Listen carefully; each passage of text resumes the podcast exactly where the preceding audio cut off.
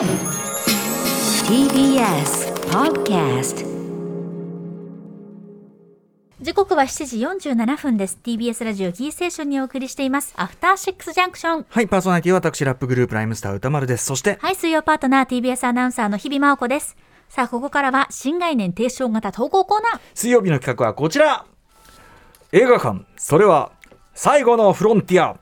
これは、アトロクリスナーが数々の映画館を渡り歩き、そこで出会った人間や体験したエピソードを紹介する驚異の投稿コーナーである。題して、シアター一期一会このコーナーでは映画館で出会った人や目撃した珍事件などなど皆さんが映画館で体験したエピソードを募集しているコーナーでございます。はいえーということでリスナーの皆方から届いたメール今週もご紹介しましょう。じゃあ、はいこれは日比さん読みでお願いします。はいご紹介しますラジオネーム下手のパンダさんからいただきましたシアター一期一会ですこれは1980年のお正月。当時でいう埼玉県大宮市の映画館にルパン三世カリオストロの城を当時小学5年生の自分が兄弟たちいとこと妹と一緒に見に行った時のシアター一期一会です。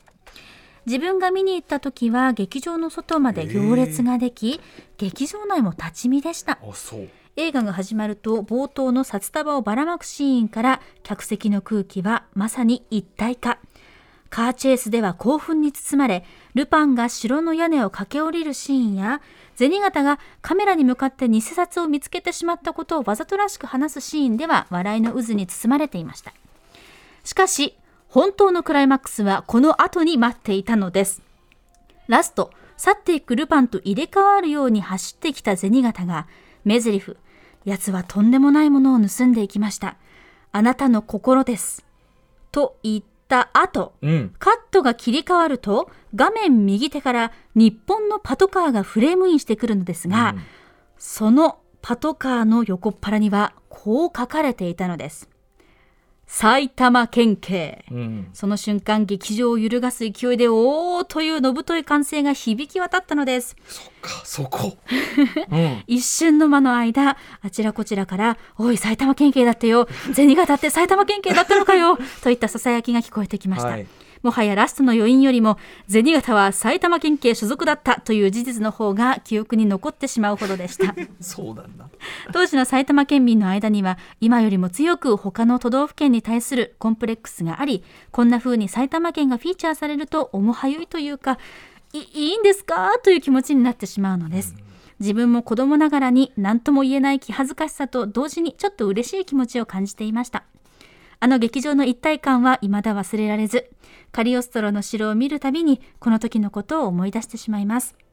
いや、映画館って本当にいいものですね。ちなみに同時上映のミスターブーギャンブル大賞も楽しく拝見いたしましたと。はい。鑑賞いたしましたというこれはね貴重な証言でして、うん下手の下手のパンダさんまずカルチョカルチョの城ござご覧になったことありますか？はいね。宮崎駿監督作としてね、劇場版の、まあ、宮崎さんの初期のね作品として、まあ、名作として今定着してますけど、はい。あのー最初の公開時は少なくとも興行的にはかなり失敗した作品として一応ね記録はされてますよね。ええ。で80年のお正月ってことなんで1979年の冬公開作なんで、だからこれいわゆる2番館っていうか同時上映で、えー、と埼玉の方にこうやってきたという状態ですよね、だから、うんうんうんあの列がすごいできてたとかは、これだからまあルパン人気ずっとねあってっていう部分なのか、まあ、そその正月休みでええ。ちょうどそのマッチングが良かったのか、うん。あそうなんだってまずここがねなんかそのカリオストロの城といえば工業的に失敗ってイメージが逆にすすり込まれちゃってたから、あちゃんと、あのー直後でも人入ってたんだって。あの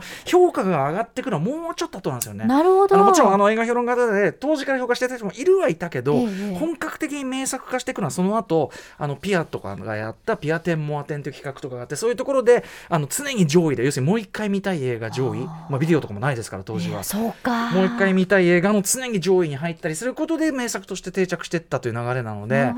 まだまだこの時点ではあのあくまでそのルパンの,、まあうんあの映画の一本みたいな、んうんそんなノリだったんだけど、まあ、だからこれ人が並んでたってのもいい証言ですしねそしてなんといってもこのね、有名な、まあ、もちろんあのカリオストロの城に出るあの埼玉県警でパトカーが出てくるおかしな話なんですよ。あの カリオストロ広告に日本のパトカーブルーバードでねね乗り付けておかしいだろうってしかもあうんの銭形は所属インターポールですから。ええ。